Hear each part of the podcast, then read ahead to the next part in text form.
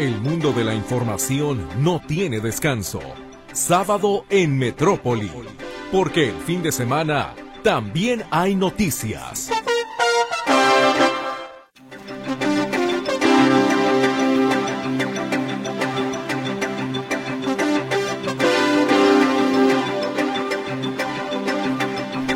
Muy buenos días. Qué gusto me da poderle saludar en una emisión más de Sábado en Metrópoli. ¿Cómo amaneció? ¿Descansó? ¿Durmió bien? Espero que así haya sido. Y espero también, por supuesto, en nombre de todo este equipo, que nos permite usted acompañarle en esta jornada que prácticamente está iniciando, que tenga un estupendo fin de semana. Es sábado ya, efectivamente sábado en Metrópoli, sábado 21 de octubre de 2023, y aquí le presentamos el resumen de las noticias. En materia nacional, el huracán Norma se mantiene en categoría 2 e impactaría este sábado entre las 8 y las 10 de la mañana en inmediaciones de Cabo San Lucas, Baja California Sur, alerta el Servicio Meteorológico Nacional. Ante la proximidad del huracán Norma, autoridades de Sinaloa ordenaron suspender las actividades educativas sabatinas, además de cerrar el puerto de Altata y las playas del municipio de Guasave como medida de prevención. El presidente López Obrador minimiza la marcha a favor del Poder Judicial de la Federación, anunciada para este domingo en 23 ciudades del país, contra la desaparición de 13 fideicomisos aprobada por la Cámara de Diputados. Una marcha para mantener privilegios es de pena ajena. Además, mintiendo, aquí hemos dicho, no se les va a quitar salarios a los trabajadores del Poder Judicial. Partido Morena impugnó las medidas impuestas por el INE contra la aspirante presidencial Claudia Sheinbaum, en las que ordenó limitar sus eventos a lugares cerrados y únicamente con militantes. Un ataque armado perpetrado anoche dentro de un billar de la cabecera municipal de Patzingán, Michoacán, dejó saldo preliminar de dos personas asesinadas a tiros y otra lesionada. La exregidora de Reynosa, Tamaulipas, Denise Ahumada Martínez, se declaró culpable de un cargo de narcotráfico al tratar de ingresar a Estados Unidos 42 kilos de cocaína en su vehículo. En cosas más gratas, como parte de las celebraciones del Día de Muertos, este domingo 22 de octubre se realizará en la Ciudad de México la mega procesión de Catrinas. Vamos con las noticias internacionales. El grupo islamista palestino Hamas afirmó que liberó a dos rehenes estadounidenses de las cerca de 200 personas que fueron secuestradas en la ofensiva contra el territorio israelí lanzada el 7 de octubre. Las familias de los rehenes en Gaza instalaron este viernes en Tel Aviv una enorme mesa para celebrar la cena ritual del Shabbat judío, con 203 sillas vacías, una por cada persona secuestrada por el grupo islamista palestino Hamas. Tras varios días de espera, por fin la ayuda humanitaria empieza a ingresar a Gaza desde Egipto. Decenas de miles de personas se manifestaron este viernes en varias capitales árabes, como el Cairo, Túnez y Bagdad, en apoyo a los palestinos de la Franja de Gaza, bombardeada por Israel desde el ataque de Hamas.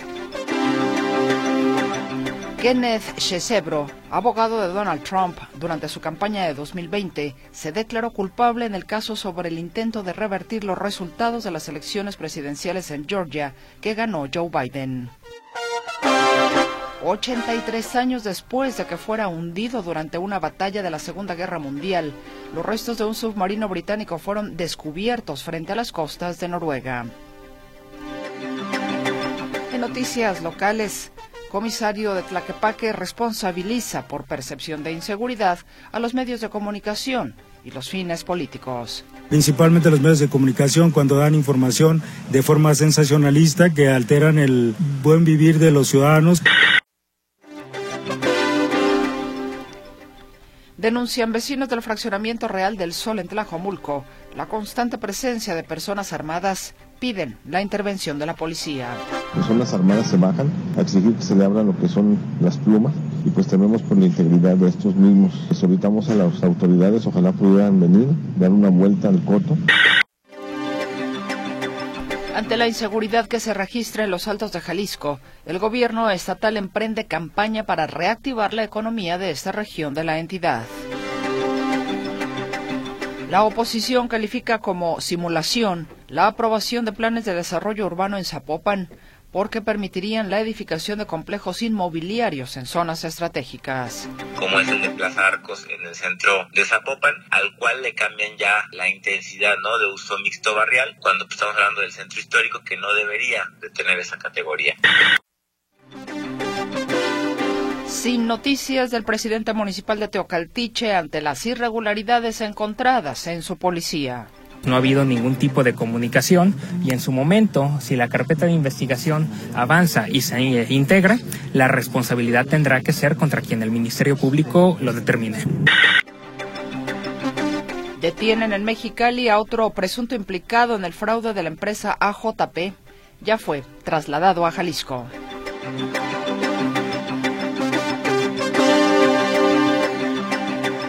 Estas son las noticias entonces con las que le damos a usted la bienvenida a este espacio informativo sábado en Metrópoli.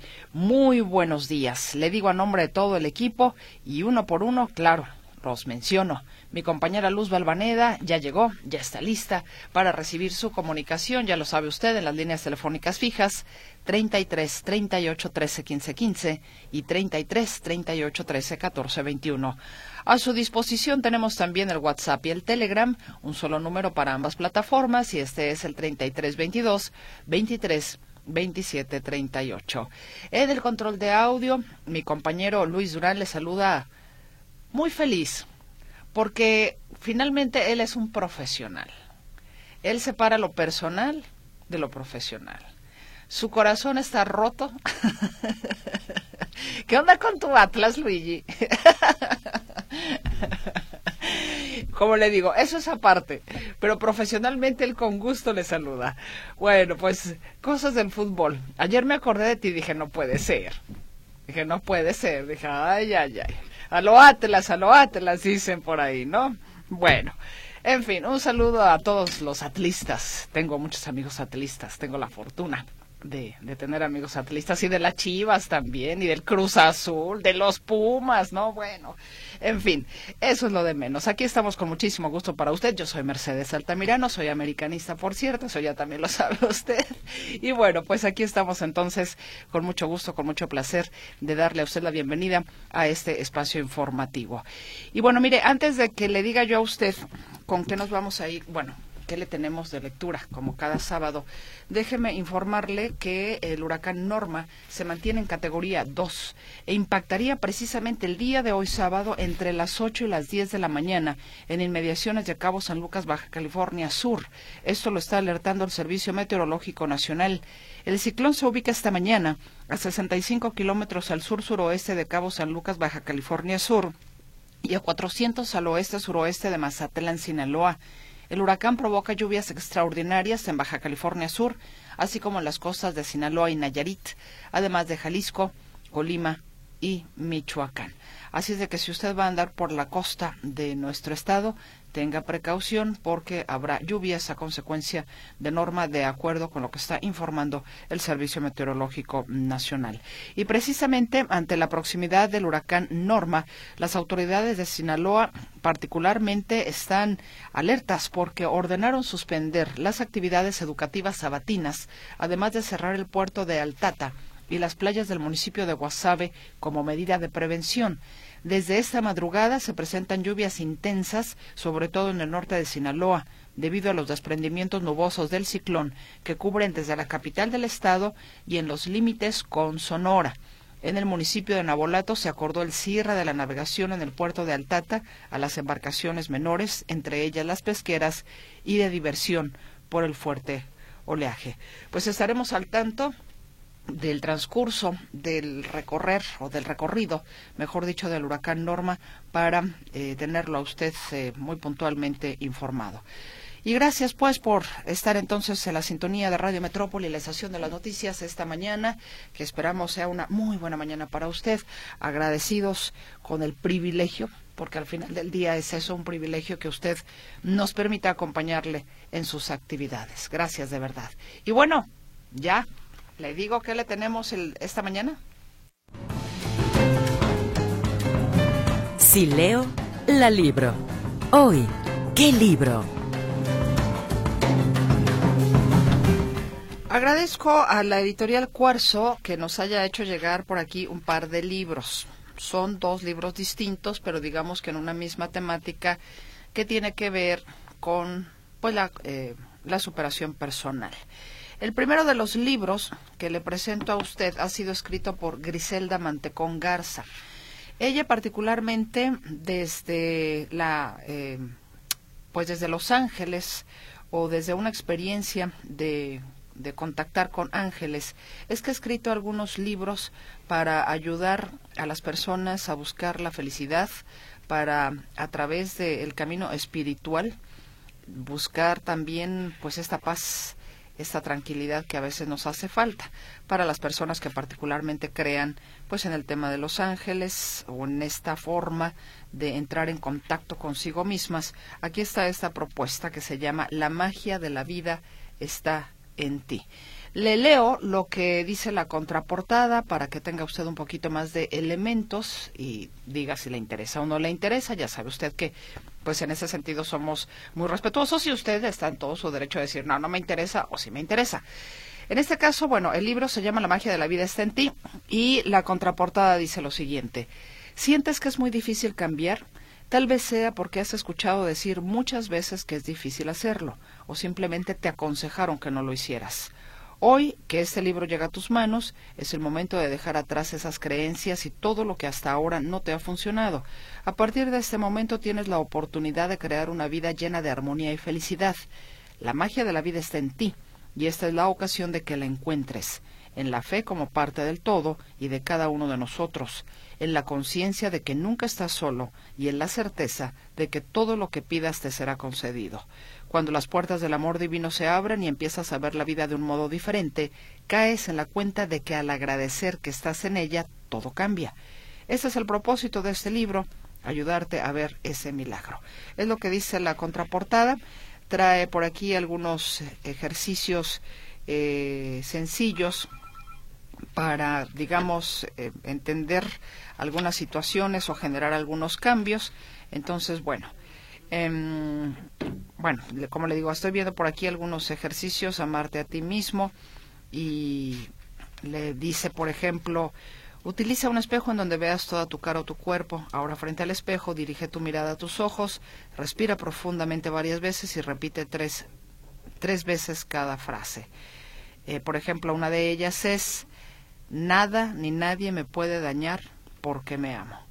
En fin, es por decirle uno de los ejercicios que trae este libro. Le repito, se llama La magia de la vida está en ti. Usted va a optar por este que le acabo de presentar, que le acabo más o menos de describir para que usted se dé una idea, o por este otro. Nos dice la magia, estoy por la magia, quiero el libro o participo por el libro de la magia, o por inteligencia emocional para todos, el poder del autoconocimiento este libro escrito por Antón Teruel.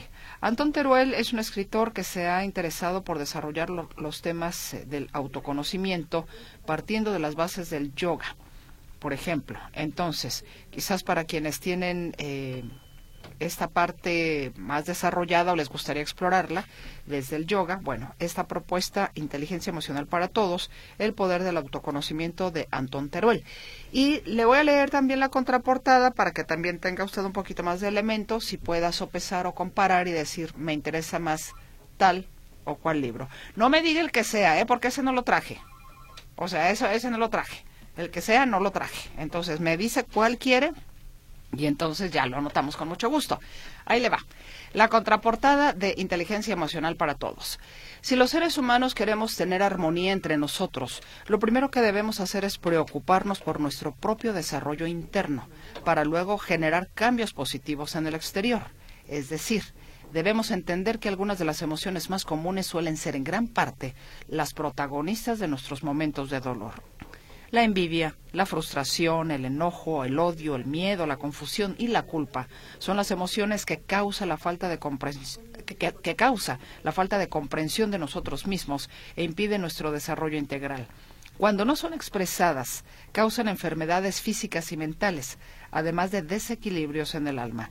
La importancia de inteligencia emocional para todos radica en mostrar cómo tratar con nuestras emociones, a la vez que también nos enseña a detectarlas y transmutarlas en una energía creadora positiva por medio del autoconocimiento. Y también en este libro, de, eso es lo que dice la contraportada, en este libro también vienen algún tipo, algunos ejercicios, ¿no? Eh, por ejemplo, aquí, a ver, aquí estaba, estaba viendo, a ver, a ver, aquí había un ejercicio, espérenme, ¿dónde lo vi?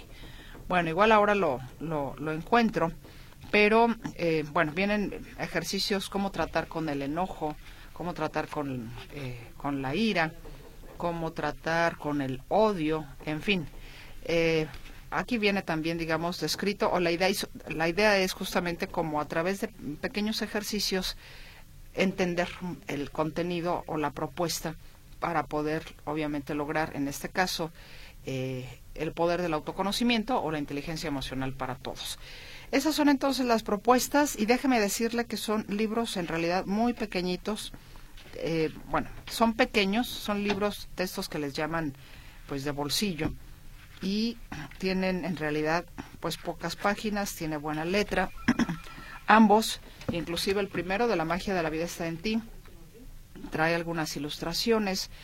Entonces, creo que es un libro que, más allá de decir que lo lea rápido, el tema, en todo caso, me parece es la reflexión, y a lo mejor ahí puede usted quedarse en un par de capítulos tratando de entender algunas cuestiones, lo cual me parece bastante válido. Pero bueno, estas son las propuestas que tenemos para usted el día de hoy. Me dice, ¿participo por la magia o participo por la inteligencia? Entonces, usted me dice por cuál quiere participar y ya le estaremos anotando. Ya sabe que el ejercicio que tenemos cada fin de semana es un ejercicio muy sencillo para usted. ¿Cuál es la noticia más importante justamente de esta semana que concluye? Pues bienvenidos sean todos ustedes a este espacio que con mucho gusto y agradecimiento les recibe cada fin de semana. Vamos a la pausa comercial y ya volvemos.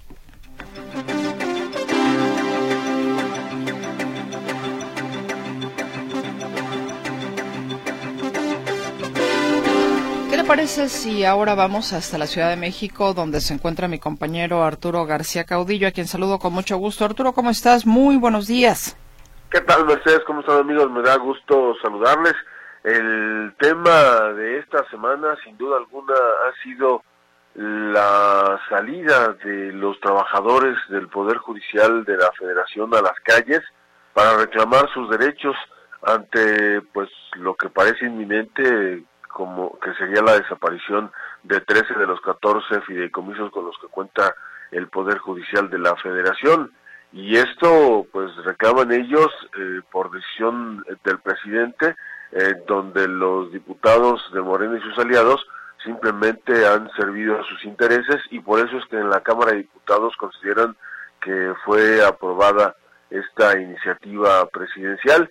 Ahora toca el turno al Senado de la República quien esta semana que iniciará, eh, pues tendrán ya la discusión en comisiones y luego la eh, seguramente el martes estarán subiendo el tema al pleno para definir eh, si se quedan esos fideicomisos o desaparecen. Estamos hablando de alrededor de 15 mil millones de pesos y pues la valoración que ha hecho el gobierno de la República para la desaparición de estos fideicomisos es que supuestamente sirven única y exclusivamente para eh, darle lujos y concesiones a los ministros de la Corte, pero son solamente 11 ministros de la Corte y el Poder Judicial está conformado por más de 46 mil trabajadores, quienes, eh, de acuerdo a lo que ellos mismos han informado, son los reales beneficiarios de estos fideicomisos. Pero, ¿qué dijo el presidente Andrés Manuel López Obrador en torno a, estos, a este movimiento de los trabajadores y a la convocatoria que hicieron para que mañana se lleve a cabo una marcha aquí en la Ciudad de México y eh, con réplicas en eh, todas, en, en varias entidades del país? Pues bueno, esto fue lo que dijo el titular del Ejecutivo. Pero imagínense, una marcha para mantener privilegios es de pena ajena. Además, mintiendo. Aquí hemos dicho, no se les va a quitar salarios se les van a disminuir sus sueldos a los trabajadores del Poder Judicial, ni se les van a quitar prestaciones. Nada. Es lo de arriba, que es una vergüenza, pero pues también tienen derecho, todos tenemos derecho a no estar de acuerdo. Y yo le deseo que les vaya muy bien a los que están en las protestas del Poder Judicial.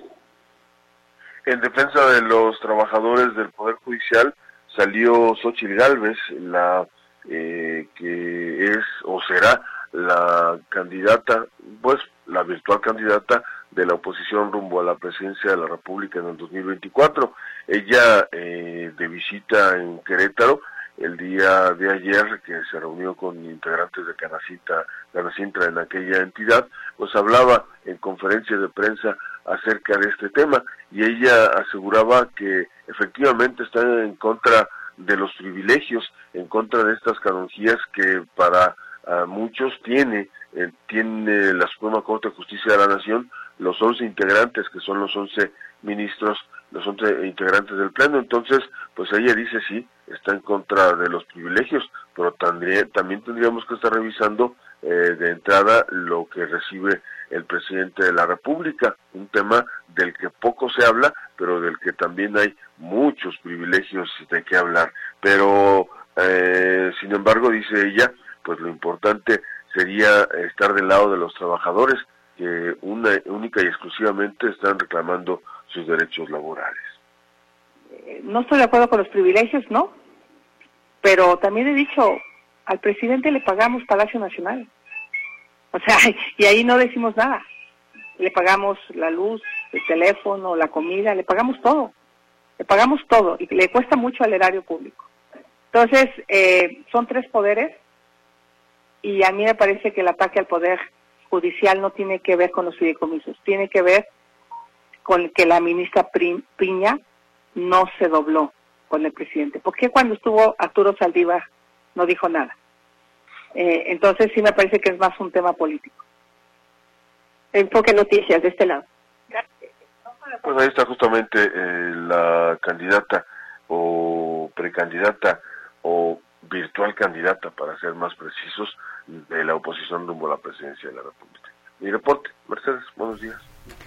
Arturo, ayer hacíamos un, un ejercicio que me gustaría repetir contigo porque, mira, Efectivamente, ayer nos pudimos percatar de algunas cosas. Esto de los fideicomisos, pues sí, se tiene que poner a, revisión, que es la parte que, digamos, ahora le toca al Senado de la República eh, hacer para determinar, pues, si finalmente desaparecen o no desaparecen o cuáles desaparecen o que se modifica, ¿no? Ellos ya, digamos, en ese sentido, sabrán lo que tienen que hacer, o eso esperamos, que sepan qué es lo que tienen que hacer.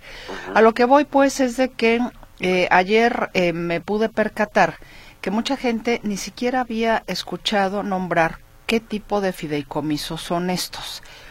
¿Por qué? Porque se han venido o han venido circulando, pues como pasa por lo regular siempre, y tú lo sabes, muchas fake news, mucha mala información, ¿no? Y entonces la gente se puede llegar a crear una idea de, muy alejada de lo que realmente es.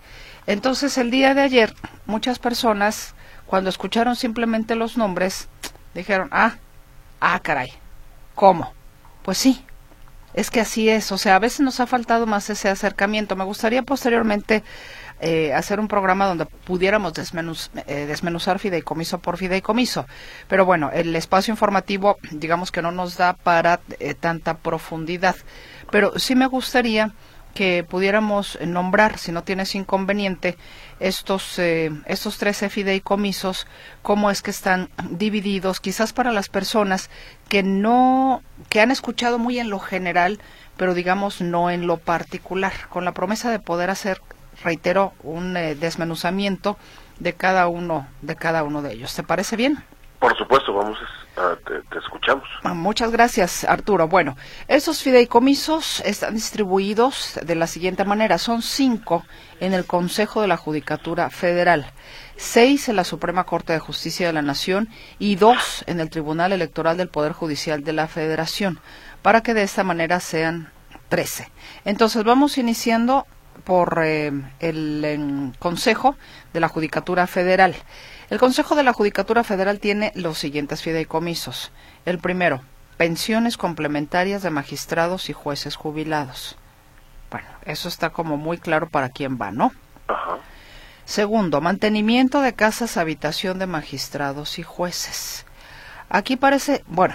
Sí, ahí, yo te comentaba ayer que eh, los ministros y magistrados, jueces en general, no los ministros, pero sí magistrados y jueces, sobre todo jueces, eh, que son enviados por el Consejo de la Judicatura a trabajar en entidades eh, que no son donde viven, eh, pues les tienen que dar un sitio donde donde vivir y a eso se refiere esto. Básicamente, hasta donde tengo entendido, la mayoría de estas casas son casas rentadas y pues se requiere, además del pago de la renta, pues el mantenimiento de los lugares.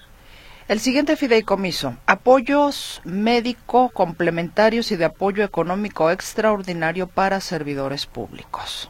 Sí, que esto es generalizado. Esto eh, para puede ser para todos los trabajadores de la judicatura, desde, pues me imagino los que los que hacen la limpieza hasta los jueces eh, eh, y magistrados. Entonces, pues es también, no es un tema que vaya directamente dirigido a los privilegios de los ministros de la Corte. Siguiente fideicomiso, desarrollo de infraestructura que implementa las reformas constitucionales en materia de justicia federal. Que tiene que ver con la reforma judicial eh, y la implementación de, por ejemplo, los juicios orales. Estas eh, innovaciones que hicieron y que requirieron y requieren todavía de espacios diferentes a los que ya se manejaban. Y el último fideicomiso que tiene el Consejo de la Judicatura Federal es Fondo para la Administración de los Recursos Provenientes de Sentencias. Que son, digamos, las multas que tiene que pagar la gente eh, cuando pierde un juicio. Eh, pues ahí también eh, no ese dinero no va directamente a la tesorería, eh, de la federación, sino que se queda dentro del mismo Poder Judicial. Ese, eh, quizás ese sería uno de los puntos que habría que revisar, por ejemplo. Exactamente. Ahora vayamos con los fideicomisos que tiene la Suprema Corte de Justicia de la Nación. Dice lo siguiente, o el, o el primer fideicomiso, quiero decir, pensiones complementarias, mandos superiores. Sí, habla efectivamente de los ministros de la Corte, pero también habla de, de, mandos eh, que no son precisamente los ministros, sino gente que trabaja con cargos altos, importantes dentro del Poder Judicial de la Federación. Eh, ayer escuchaba yo al ministro Luis María Aguilar, Aguilar Morales y decía que, por ejemplo, las pensiones que paga el ISTE eh, son muy bajas y que precisamente para para compensar ese tema fue que se creó este fideicomiso eh, dando o recordando que una de las eh, principales, eh, o más bien la principal obligación de jueces, ministros, magistrados y en este caso de los ministros es servir al pueblo y eso implica alejarlo lo más posible de la corrupción y de las tentaciones. Por eso es que para que estén bien asegurados al final de su carrera, pues requieren de una pensión importante. Bueno, ahí me pusiste las dos pensiones en una sola explicación, pero está bien, no te quise interrumpir. Efectivamente, uno de esos fideicomisos son las pensiones complementarias mandos superiores. El otro fideicomiso es este que explicaba ya en esta parte última, pensiones complementarias mandos medios y personal operativo. Sí, ya, ya es más generalizado entonces ahí eh. en, este, este, segundo caso. Pero repito, eh, esto es incluso eh, es en respuesta a tratados, convenios internacionales, a, mandato incluso de la Organización eh, de las Naciones Unidas, el que los jueces, magistrados y ministros eh, tengan una remuneración no solamente durante su vida, durante su carrera, sino también más allá, para que no estén tentados a recibir dinero mal habido. Eh, por eso es que este punto es importante de revisar porque es una situación un poco subjetiva, pero es real si los jueces, magistrados y ministros están con la tentación de obtener más dinero por fuera porque no les alcanza, pues entonces pues sí se ven tentados a caer en ciertas conductas que no deberían. Y ese es justamente el fundamento, la base, el espíritu de este tipo de fideicomisos. Sigo con los eh, fideicomisos de la Suprema Corte de Justicia de la Nación. El siguiente fideicomiso es Plan de Prestaciones Médicas Complementarias. Mane no dice específico, ¿no? Eh, parece ser en general para todos los que trabajan en la Corte. Exactamente. Manejo del producto de la venta de publicaciones CEDES o lo, lo que se publica, dices tú. Sí, es el, tema editorial de la Corte, porque la Corte también hace, también publica, también eh, eh, crea contenidos, también eh, invierte en libros. Remanentes presupuestales es el otro fideicomiso, lo que queda de los presupuestos. Ahí sí es el guardadito. Ándale, abajo del colchón. Exacto. El último fideicomiso de la Suprema Corte, Fondo Nacional para el Fortalecimiento y Modernización de la Impartición de Justicia. Ahí, sí habría que revisarlo porque ya desde entrada del título está medio. Podría ser capacitaciones, digo, podría ser porque efectivamente hay que habría, habría que revisarlo, conocer un poco más estos fideicomisos. Es. Pero bueno, le estamos dando a usted los nombres para que de alguna manera, si nunca había escuchado escuchaba fideicomiso, pero ¿qué? Bueno, ahí están, digamos, si quiere usted ahorita de manera muy general, al menos en nombre se los presentamos. Sí, porque además el, ya nada más el nombre de fideicomiso se vino a desvirtuar eh, a partir de esta administración, porque los fideicomisos antes de esta administración siempre se hablaban eh, en general para poder estar financiando algo. Por ejemplo, se crean fideicomisos para eh, cuando mm, para cuando mis hijos vayan a la universidad, entonces yo voy creando un fideicomiso, voy llenando ese fondo para que no les falte el dinero cuando ellos vayan a la escuela, cuando sean universitarios y tengan dinero suficiente para pagar la carrera. Entonces, el, el tema fideicomiso no es un tema, eh, o la palabra fideicomiso no es una, una palabra eh, que se esté tomando en su justa dimensión. Se está desvirtuando mucho, se comenzó a desvirtuar en, este, en esta administración. Y ya por último, el Tribunal Electoral del Poder Judicial de la Federación tiene solamente dos fideicomisos. Uno de ellos es fideicomiso de apoyos médicos complementarios y de apoyo económico extraordinario para los servidores públicos.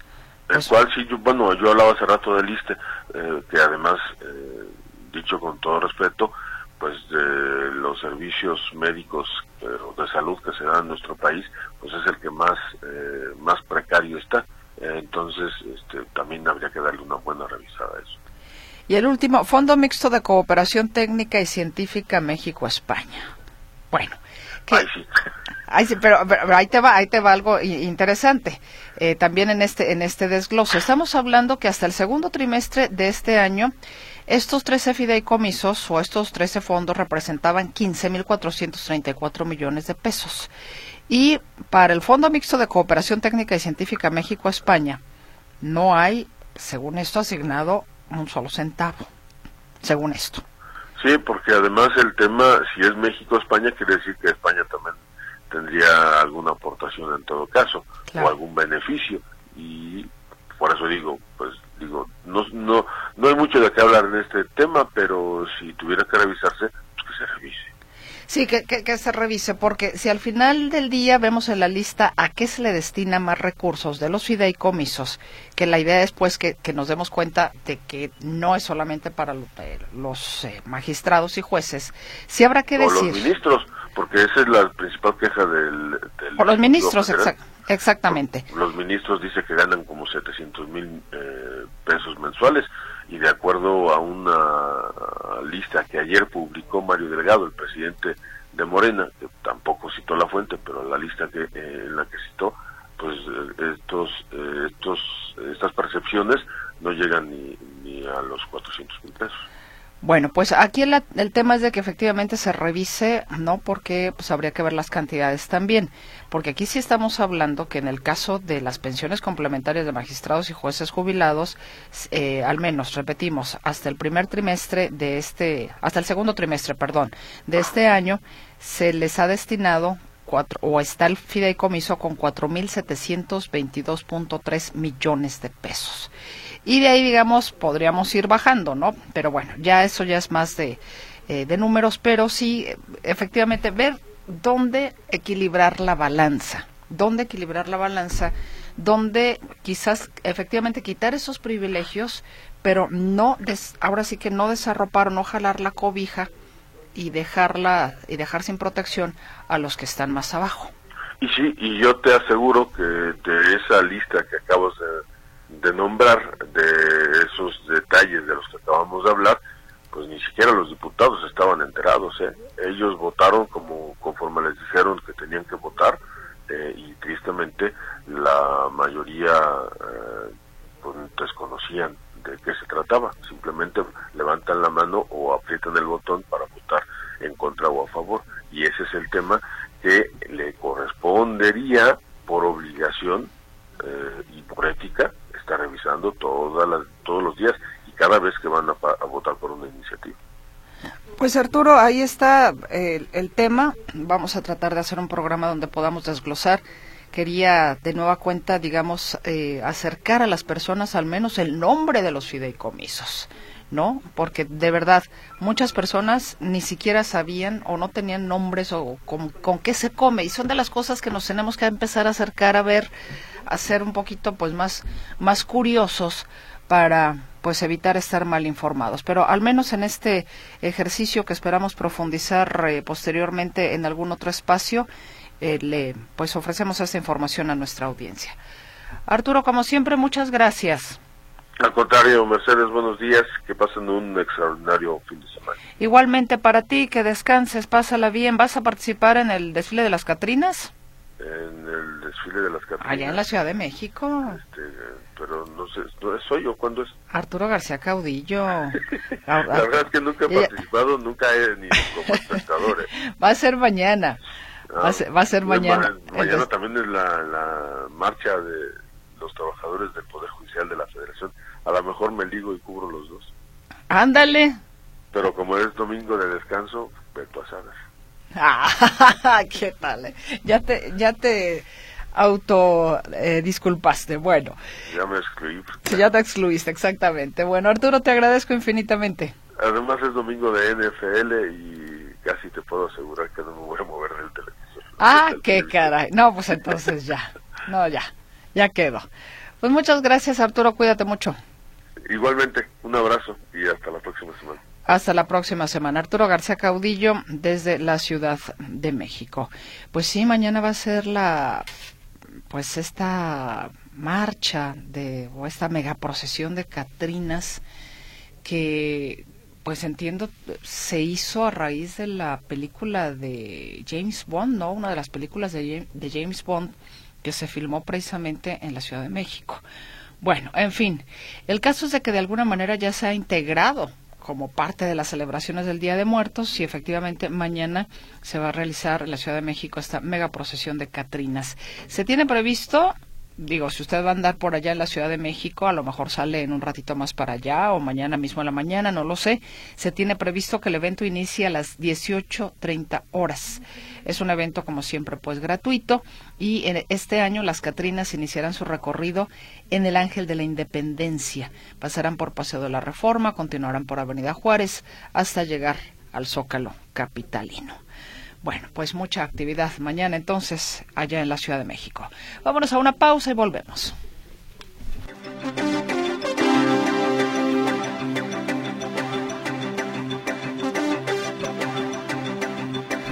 Muchas gracias por la gentileza de su participación esta mañana. Les recuerdo que tenemos dos libros. La magia de la vida está en ti e Inteligencia Emocional para Todos, el poder del autoconocimiento por cuál quiere participar usted. Digamos que para resumir el tema, la magia o inteligencia. Ya usted me lo define, por favor, y me dice cuál es la noticia que considera más importante de esta semana que concluye. Pero, ¿qué le parece si mientras nosotros le seguimos anotando un poquito de música y de apapacho para el alma? Espero, pues, o esperamos, mejor dicho, todo el equipo, que sea de su agrado la, el sonido de la música en esta ocasión.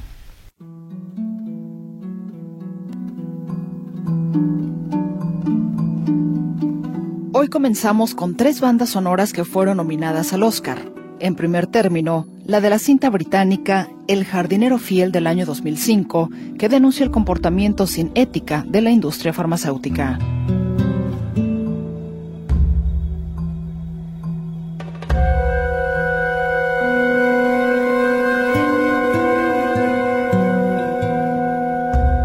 De 2007, Cometas en el cielo, narra la vida de dos amigos en Afganistán, a la vez que denuncia atrocidades cometidas contra la dignidad humana.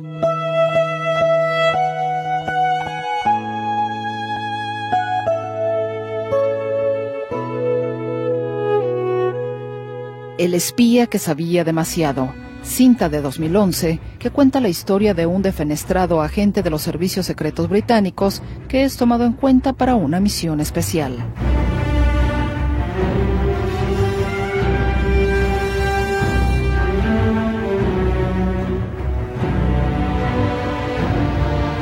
Si bien el compositor de estas bandas sonoras no obtuvo la estatuilla dorada de Hollywood, las dos últimas que acaba de escuchar sí le hicieron ganar el Globo de Oro. Pero los reconocimientos más importantes los ha obtenido haciendo mancuerna con el director español Julio Medem al ser reconocido con el Goya por la música de las siguientes cintas.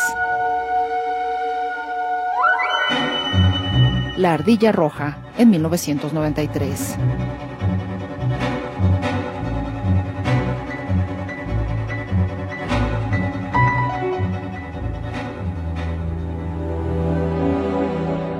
Tierra en el 96.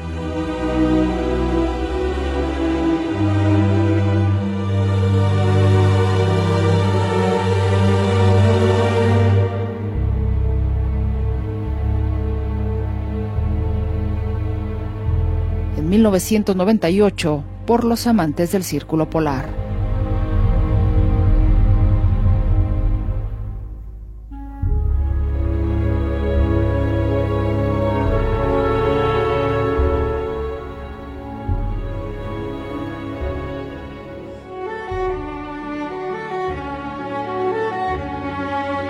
La música de Lucía y el sexo es galardonada en 2001.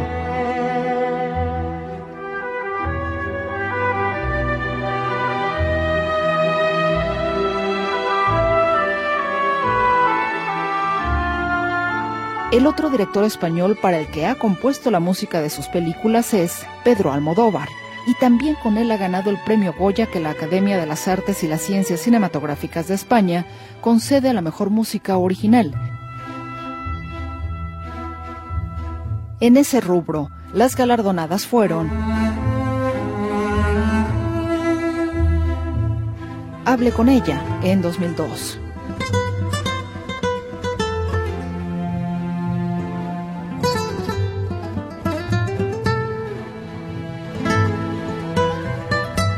2006, Volver.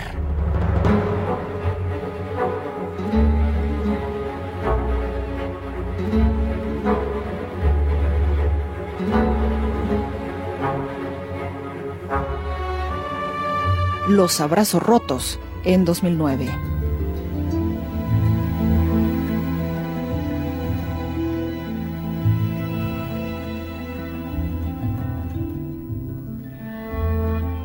2010, La piel que habito se alza con el Goya.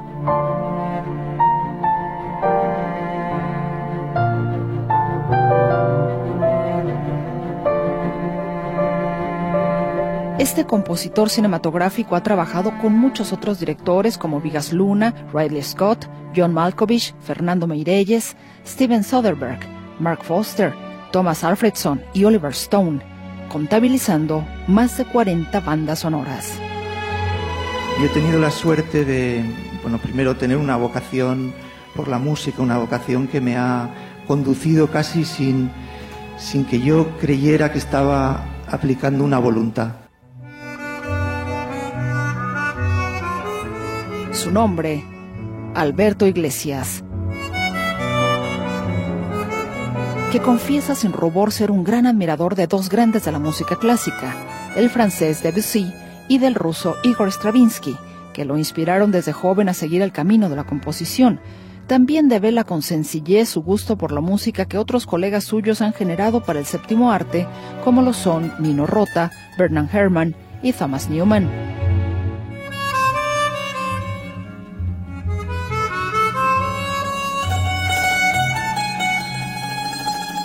De talla internacional, Alberto Iglesias es uno de los compositores más queridos e importantes que ha tenido España, al ser el artista que más Goyas ha recibido en la historia de ese país. Su obra va incluso más allá de lo hecho para el cine.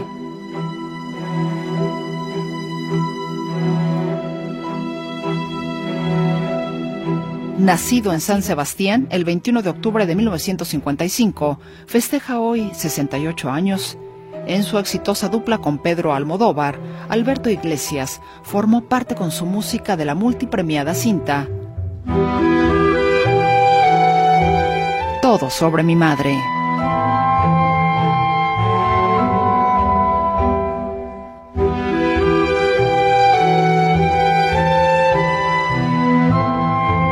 Notisistema, diseño de audio, Roberto Álvarez.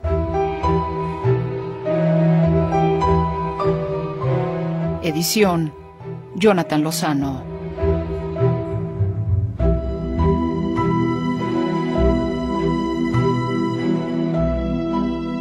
Voz y producción, Mercedes Altamirano.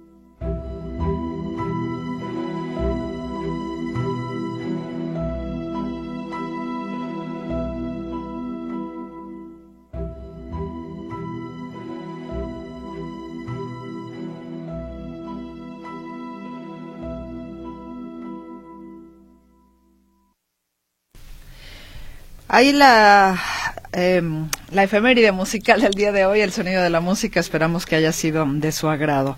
Y gracias también por comunicarse con nosotros. El señor Héctor Fajardo Ávila nos dice que la noticia son los fideicomisos de la Suprema Corte. Él participa por el libro de eh, La magia. Eh, así lo vamos a dejar para cortarle, ¿va? La magia. Fernando Barbosa Ramírez por el de la inteligencia, también considera que son los fideicomisos. José Luis Cepeda Cortés por la magia.